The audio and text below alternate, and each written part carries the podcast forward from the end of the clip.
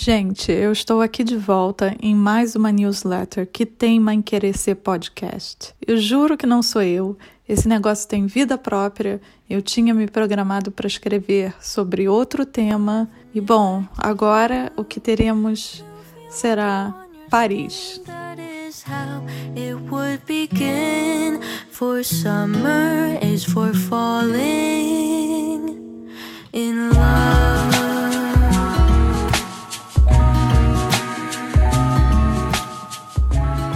E eu acabei de voltar de viagem.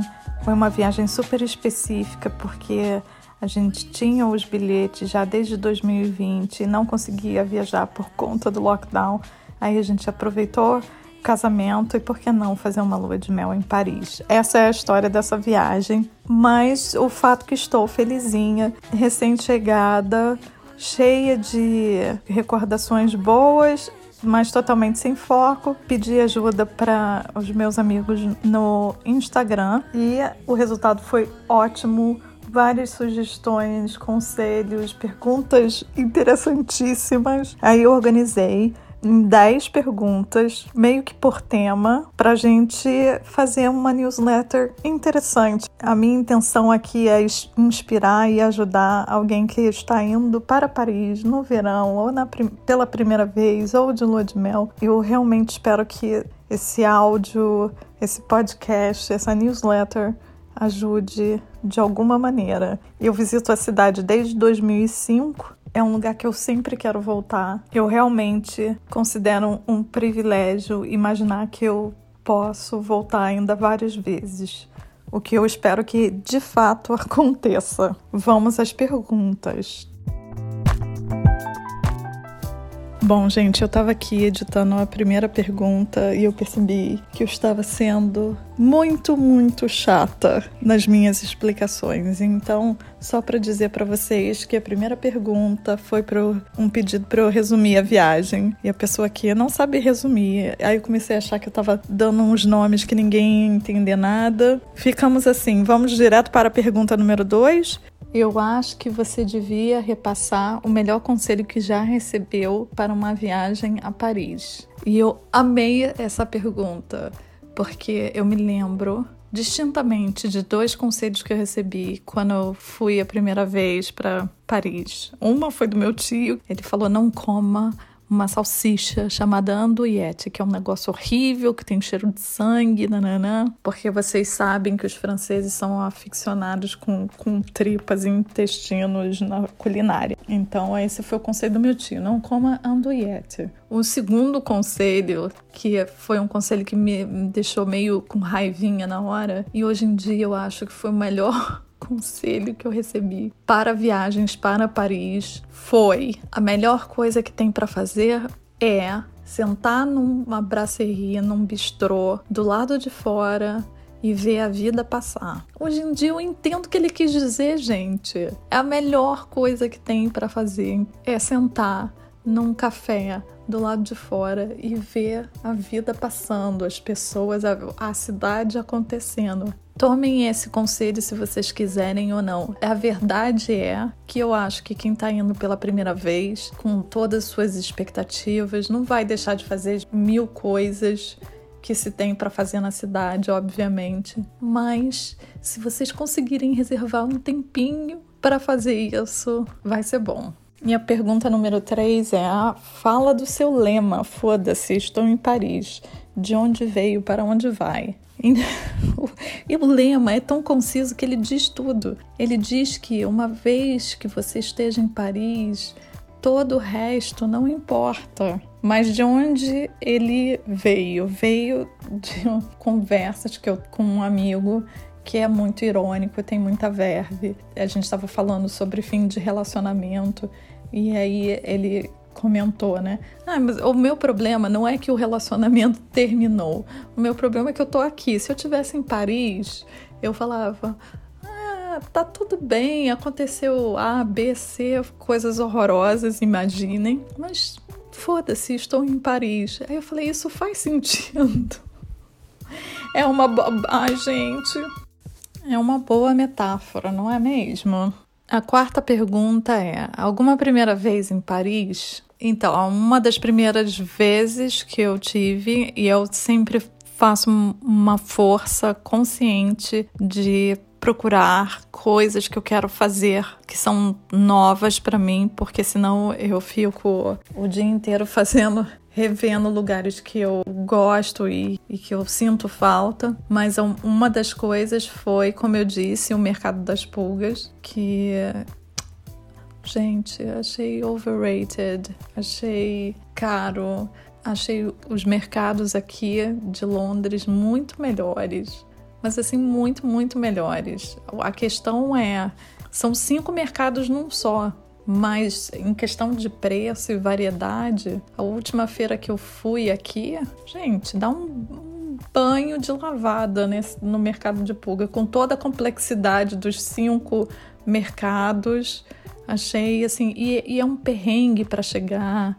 Você fica perdido, é muita gente, é, é um negócio que assim, pense duas vezes. Se é a sua onda, mercados de antiguidades e tal, não tem como não ir. Mas hum, teve mais coisa de primeira vez. O Samaritano, que era um lugar que eu e, e, a minha cunhada, a gente sempre passava e olhava, gente, esse lugar deve ter sido maravilhoso. E sempre fechado, sujo, abandonado. Ele, prédio todo restaurado. Foi um programa que eu gostei. Por, por mais que seja um templo do consumo, eu realmente gostei. E eu acho que é uma loja de departamento da virada do século, então você pode olhar com olhos históricos. É um prédio lindo, vale realmente a pena.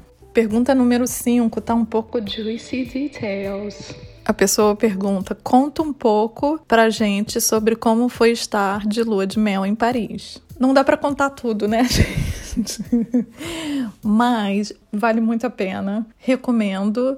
Se for sua primeira vez, pense duas vezes, porque é uma cidade com muitos estímulos. É tipo Nova York, tipo Londres, Tóquio, muitas opções. Eu não tenho problema nenhum de desacelerar, porque já faz parte da minha personalidade e o jeito como eu viajo, mas também tem o fato que a gente tem que incluir que eu já fui para essa cidade várias vezes. Então não me sinto pressionada. Na realidade eu me senti um pouquinho pressionada sim, mas enfim, se for sua primeira vez, repense. A não ser que seja um que depois você tenha um momento relax. Outra coisa que não só para quem tá indo de lua de mel, mas para a vida, gente. Por favor, ir para Paris no calor tem que pensar muito, porque castiga. É um calor aqui na Europa que a gente pensa que a gente veio do Brasil, que a gente está preparado. A gente não está preparado porque é um ambiente diferente, entendeu? E a pergunta número 6 Agora eu tô vendo aqui é justamente sobre o calor, perguntando se foi se foi difícil. Me caiu quando eu tava, quando a gente planejou a viagem, a gente só pensou assim: "Ah, vai ser logo depois do nosso casamento, então vai ser tipo uma lua de mel. Vamos aproveitar que a gente tem os bilhetes e só vamos". A gente não pensou que julho e agosto são meses que são muito quentes. Eu deveria ser mais espertinha e ter pensado nisso, né? Já que a pessoa passou anos fazendo um roteiro personalizado para Paris. Mas enfim, a única coisa que eu pensei e que eu realmente acho importante, porque a cidade nem todos os hotéis têm ar condicionado, então se preparem. Eles estão muito melhor preparados para o frio do que para o calor. Parisiense já é mal-humorado, já é sabido disso. No calor de 37 graus, vocês imaginem que o povo não estava muito simpático. Mas com relação ao calor, é realmente tipo levar leque, sapato hiper confortável, leva mais de um para se precisar trocar. Eu levei dois, graças a Deus. Ainda comprei um outro lá, maravilhoso. Tô super feliz com a minha nova aquisição. Roupa confortável, sprayzinho de água e hotel com, com ar-condicionado. E o último conselho que eu dou, que fez muita diferença pra gente, é acorde mais cedo, aproveite o dia. Na hora que começar a esquentar, volta pro hotel.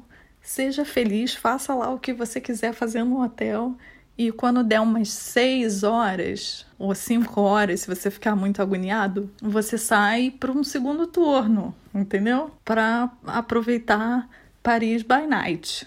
Essa pergunta, gente, conta a história de uma patisserie. Eu tô essa aqui eu juntei várias perguntas numa só. Conta a história de uma conta a história de uma patisserie em Paris, restaurante ou programa. Eu podia fazer uma temporada de seis meses com um episódio por mês só sobre essa pergunta, gente.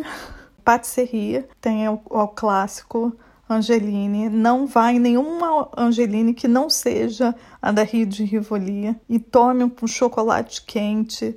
Eu tinha um post sobre isso no meu blog, mas agora não tenho mais. Fica aqui uma inspiração para minha pessoa. De restaurante, a gente foi no Le Cantois de la Gastronomie, que é o meu restaurante preferido no mundo. Como um ravioli com foie gras, mas assim, com, re com relação a restaurante, tem um guia maravilhoso do Alex Herzog, que foi o guia que me fez descobrir Paris pela boca, que se chama Como Comer Bem, Bom e Barato em Paris. Ele é ótimo. Foi lá que eu descobri o Cantois, junto com a Moema, minha cunhada. A gente pegou aquele guia e foi em vários restaurantes, cada um melhor que o outro. Mudou a minha visão sobre Paris a partir daquele guia. Realmente eu recomendo muito fortemente. E de programa, eu, eu nem sei o que recomendar para vocês. Comece pelo Louvre você vai se sentir overwhelmed, assim, acachapado, acho que é uma boa tradução, é uma palavra de velho, mas enfim, simplesmente vá. Mas se você ficar muito assoberbado com o Louvre, muita gente aconselha a L'Orangerie, mas a L'Orangerie, tá ficando meio demais de cheia de gente, então pode ser que não seja uma boa experiência para você. Então talvez até o próprio Museu d'Orsay. Uma coisa que eu recomendo é vá nas sessões noturnas, porque geralmente está mais vazio e aí a experiência do museu fica mais interessante, não é mesmo? Mas tem que ir no computadorzinho olhar. Museu d'Orsay, quando que abre de noite? Inclusive é mais barato, o ingresso é mais barato para quando o museu fica aberto de noite. Pergunta número 8 também é coletânea. Basicamente é: estou indo para Paris nessa época qual é o melhor bate-volta? Que é uma pergunta ótima. Eu me lembro de ficar encasquetada com isso, porque, porque uma vez que você vai a Versalhes, o que mais temos no cardápio? E Paris é bem servida de programa de bate-volta, pelo menos eu acho. Se for no verão, tem Giverny, que é o clássico, os Jardins do Monet, acho que vale muito a pena. É, qualquer época do ano, Chartres se você for aficionado por, pelos medievais, que nem eu. Castelos, Fontainebleau. Ai, tem tanto, gente. São tantas opções. Tour eu adoro. Também dá para fazer bate-volta. Ninguém pensa muito em tour. A pergunta 9 me faz entender que eu tenho realmente as, as pessoas que me seguem são realmente pessoas que poderiam ser minhas amigas se elas morassem aqui na esquina. Então, os franceses continuam desagradáveis? Olha, os franceses não, mas os parisienses sim. O que, que eu quero dizer com isso? Eu não acho que os franceses sejam desagradáveis, mas eh, por mais que me doa admitir, eu acho que parisiense é chatinho. Ele é aquele amigo tóxico que, né, não é muito legal com a sua pessoa de vez em quando. Então, vale. Mas, assim, eles são ótimos também. De vez em quando você encontra uns parisienses legais.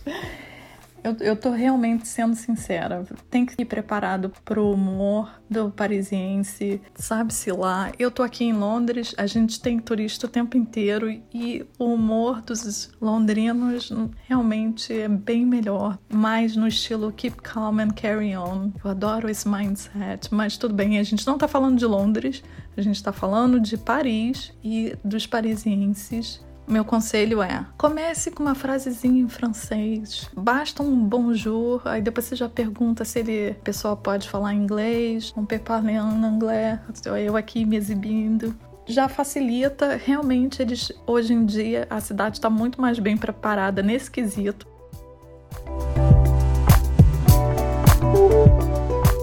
próxima pergunta é: sentiu falta dos gatos? Como você se organiza para deixar eles em Londres? Eu tenho problemas, né? Eu sou realmente a louca apegada nos gatos. Eu estava conversando até com a minha analista e ela falou: ah, não se preocupa com isso. Eu tenho paciente aqui que pede para a pessoa mandar foto de manhã e de noite. Eu falei, eu sou exatamente essa pessoa. Eu não consigo viajar sem saber que os gatos estão bem. Agora, o que, que aconteceu nessa viagem foi meu amigo Fábio Ório ficou aqui em casa. Ele eu sei que ele gosta de gatos, ele gosta dos meus gatos. Ele é uma pessoa maravilhosa, me mandava foto. Eu nem pedi, ele já mandava foto, deixou tudo lindo aqui em casa. Eu até levei um susto, mas eu não posso ficar pedindo para ele ficar aqui em casa toda semana. Então, o que a gente descobriu, uma coisa maravilhosa chamada Cat in a Flat, que é tipo um Airbnb de gatos, mas você não vai deixar seu gato na casa de alguém. O aplicativo ele pega pessoas que moram perto de você, que tomam conta de gato, e aí você consegue ver todo o perfil da pessoa, o comentário que as pessoas deixam. Quando você reserva o dia, a pessoa pode passar o dia com os gatos ou pernoitar, você que escolhe. Eu tenho uma pessoa no aplicativo que é a pessoa que fica aqui sempre. Ela vem aqui sempre uns dias antes, a gente conversa, mostra tudo como a gente quer que seja, entre aspas. Obviamente que ela já está preparada para isso. Muito bom. A gente viaja, ela manda foto, brinca, ela manda recado dizendo: ah, hoje a gente vai brincar de manhã. E de tarde vai acontecer isso. Babysitter mesmo, é uma coisa louca, mas universo de quem tem gato, gente, por favor. A outra vantagem do Cat in a Flat é que os preços eu acho que são bem razoáveis pelo serviço oferecido, obviamente. Então é isso que a gente faz. A última pergunta, na realidade, são duas. E eu vou colocar aqui e eu não vou saber responder, mas eu achei tão maravilhoso que eu preciso compartilhar com vocês. São duas perguntas em uma só. primeira é: Rafa, conta a história das perucas em Paris. Eu não faço ideia do que seja isso. Eu não consigo ver aqui no meu celular a pergunta. Lu, não, não sei. Nunca ouvi falar, gente. Eu, a única coisa que eu posso dizer aqui como historiadora é que antes da Revolução Francesa, as perucas eram um sinal de status e da aristocracia. Isso foi muito importante durante a Revolução Francesa, quando você ia para a guilhotina e tirava a peruca mas se tem alguma coisa a mais por trás, os, os parisienses estão usando peruca, gente. Pelo amor de Deus, alguém me conta isso. Esse babado que eu quero saber. A outra pergunta que veio junto com essa foi para falar sobre vida de casal, o que se pode fazer, o que não pode, e que eu também achei extremamente interessante, mas eu nunca, eu confesso para vocês assim, eu tenho uma amiga que é casada, que mora lá, e que é a minha referência para como se comportar em Paris. Nunca conversamos sobre esse tópico especificamente. Não, vê, não vi as pessoas se agarrando excessivamente, mas também não fui para nenhuma noitada. Não sei. Eu e o Martin a gente andava de mão dadas, tá? Beijinho, mas tipo normal, como faríamos em qualquer lugar do mundo vi muita diversidade, achei muito bom tudo isso. Inclusive, não só de casais, eu vi divers bastante diversidade de pelas ruas, né? Grupo, família, gente. E você via claramente que eram turistas. E isso eu achei muito interessante. Mas realmente eu acho que com relação a comportamento eu tenho muito pouco a falar e eu sei que deve ter muita coisa interessante. Eu vou tentar voltar com mais informações sobre essa última pergunta para vocês. E é isso aí, gente. Não parece não, mas eu tô juntando aqui uns minutos e realmente isso aqui vai virar um podcast. Eu gostaria de dizer para vocês que essa é uma newsletter muito pessoal e eu gosto de pensar que também é muito charmosa. Ela é semanal, ela é feita para assinantes. Nos meus textos privados. Eu tento compartilhar coisas que eu contaria para um, uma amiga muito íntima, mas quinzenalmente eu deixo um conteúdo como esse aqui, gratuito, para quem quiser ler, com o objetivo descarado de tentar convencer vocês a assinarem a newsletter, que é uma barganha de 3 pounds. Gente, um cafezinho em Londres. Eu sei que não é um cafezinho no Brasil, é um apoio a uma produtora de conteúdo. Enfim, se for demais, você ainda pode apoiar a minha pessoa com um cafezinho ocasional. Gente, eu tô totalmente ficando sem fôlego, mas vamos lá. O link para o cafezinho tá na newsletter, na parte escrita. Vejam lá, é só clicar. Ou você pode mostrar o seu amor compartilhando esse texto com todos os, todas, todos seus amigos, amigas, amigues que te perturbam, querendo viajar com você para Paris ou querendo te convencer para Paris. Aí você manda essa newsletter e fala: tá aqui, ó, já sei tudo que eu preciso saber. Nós temos mais dois meses de newsletter, então eu queria agradecer o apoio de vocês, seja da maneira que vier, é muito bem-vindo. Beijos, Rafaela. How it would begin. For summer is for falling